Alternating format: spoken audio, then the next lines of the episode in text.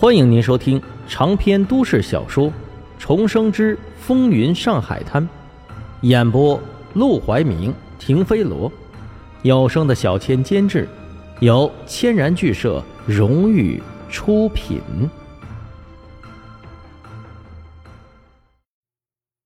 第一百一十章：空手套白狼，全都要，那得多少钱？房东干了一辈子买卖。忽然有些算不过账来了，这小子要买房，就得给他三条黄鱼；要买戏院，至少还得给他三条黄鱼。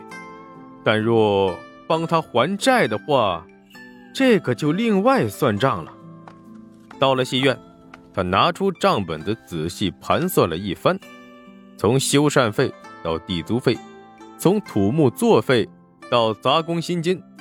从各项借款到五花八门的税，杂七杂八加起来，那可就不止六条黄鱼了。算到最后，若沈梦生愿意帮他还债，他甚至还得给沈梦生倒贴八千块。这八千块对他来说，倒还筹得出来。可他怕就怕沈梦生拿了钱不办事，到时候不帮他还债。那些债主还得找上他的门来。想到这儿，他就朝沈梦生说道：“呃，要不，你还是把钱给我，我自己还债吧。你确定钱到了你手上就能安然交给债主，不会半道被沈杏山劫去？你这么大张旗鼓的卖房子卖戏院，沈杏山不可能不知道吧？”房东一听这话，也愣了神。是啊，他怎么把沈杏山给忘了？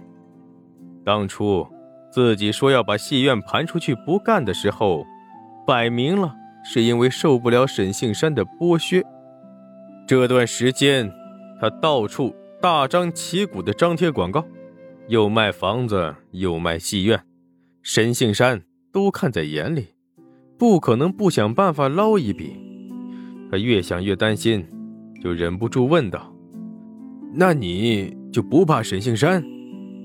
哼，我怕，我当然怕。可是要接你这戏院的人，他不怕。谁？谁要接我这戏院？曾经跟着袁世凯一起镇压义和团，曾经做过陆军第十师师长，曾经在袁世凯称帝的时候受封一等男爵。袁世凯死后，又投靠段祺瑞。成为皖系军阀一大干将的卢永祥，你知道吗？房东听得一愣一愣的，半晌点头：“听说过，他不是已经死了吗？他是死了，可是他还有一个儿子叫卢小佳，人称四大公子的卢少爷，这你知道吗？”“呃，当然知道，前几天我还看他上报纸了呢。”“那就行了，这戏院呢，就是我给卢少爷盘的，你觉得？”他会怕沈杏山吗？等消息传到卢小佳耳中的时候，卢小佳直接起身掀桌子，可他双手刚放到桌子上，桌子就被沈梦生给摁住了。卢小佳接着端起桌上的茶碗，直接泼了沈梦生一脸的热茶水。幸好茶水不烫，沈梦生只是有些迷瞪眼睛，抬手捏下来脸上的两片茶叶。无奈的看着卢小佳，你能不能听我说完再发火？说完，我他娘还等你说完。陈梦生，我给你点面子，你就当我卢小佳是个面人，随便你拿捏了是不是？这么大的事儿，六条黄鱼，你说盘就盘，商量都不跟我商量，你以为你是谁？啊！我告诉你，我爸在世的时候都没这个派头。他气得又想掀桌子，没掀动，便干脆把腰间的马鞭抽了出来，抬手就要往沈梦生身上抽。沈梦生见状也不禁变了脸色，白拿八千块，白得一间戏院，这么好的事儿，我以为给谁谁都会好好谢谢我，万万没想到卢少爷剑走偏锋，偏偏要发这么大脾气，还要打我。早知道我还不如去给别人。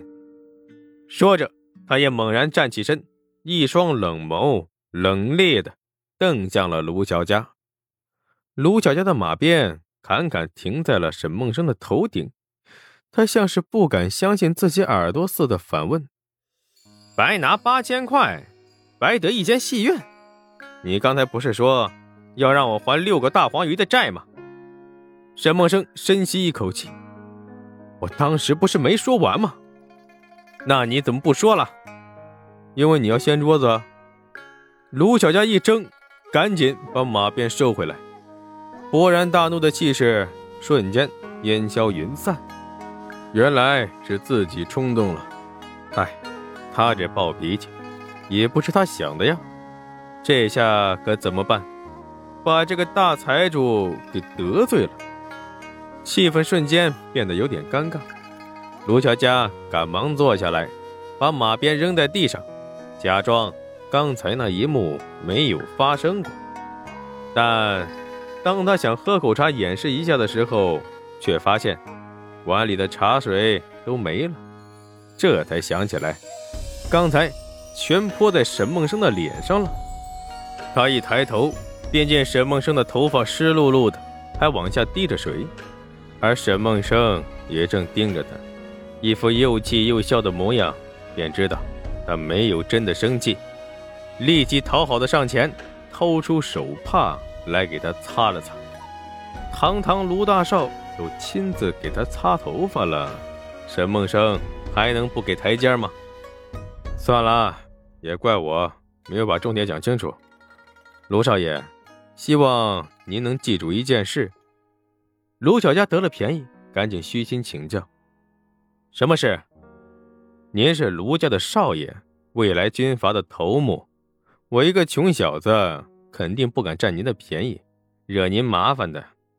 所以，但凡我敢做，就是我有把握，一定能让您满意。卢小佳听了这话，觉得很是靠谱，但还是好奇。可你也说了，这些债主一直催债，你把债挪到我头上，到时候他们上门找我讨债，那我怎么办？卢少爷，连黄金荣都要给您几分薄面，那些债主敢刁难您吗？你的意思是，空手套白狼？第二天，卢小佳便坐着车，单独找到了迎凤戏院的老板，也就是沈梦生的房东。契约都写好了吗？呃，写好了，都在这儿。他恭恭敬敬地把花了一晚上时间写好的契约放在他的面前，紧张的直搓手。老实说，昨天答应沈梦生的时候，他还觉得悬，觉得沈梦生是在忽悠他。毕竟卢永祥那可是高高在上的大人物，而卢小佳更跟他不是一个阶层的上流社会大少爷，这样的大人物。能愿意接受他这么多债务和这个破戏院？过去他做梦都不敢想，但今天卢小佳还真来了。他不止一次在报纸上见过卢小佳的照片，不可能认错。坐在他面前的就是本人。不过为了避人耳目，今天沈梦生没有跟着一起来，但是他却让沈宝。跟在了卢小佳的身边，因为今天契约签的可不只是戏院，还有他们的新房子。虽然卢小佳已经很信任沈梦生，但沈梦生却还防着卢小佳一手，倒不是不信任他，而是实在不放心这个大少爷的办事能力呀。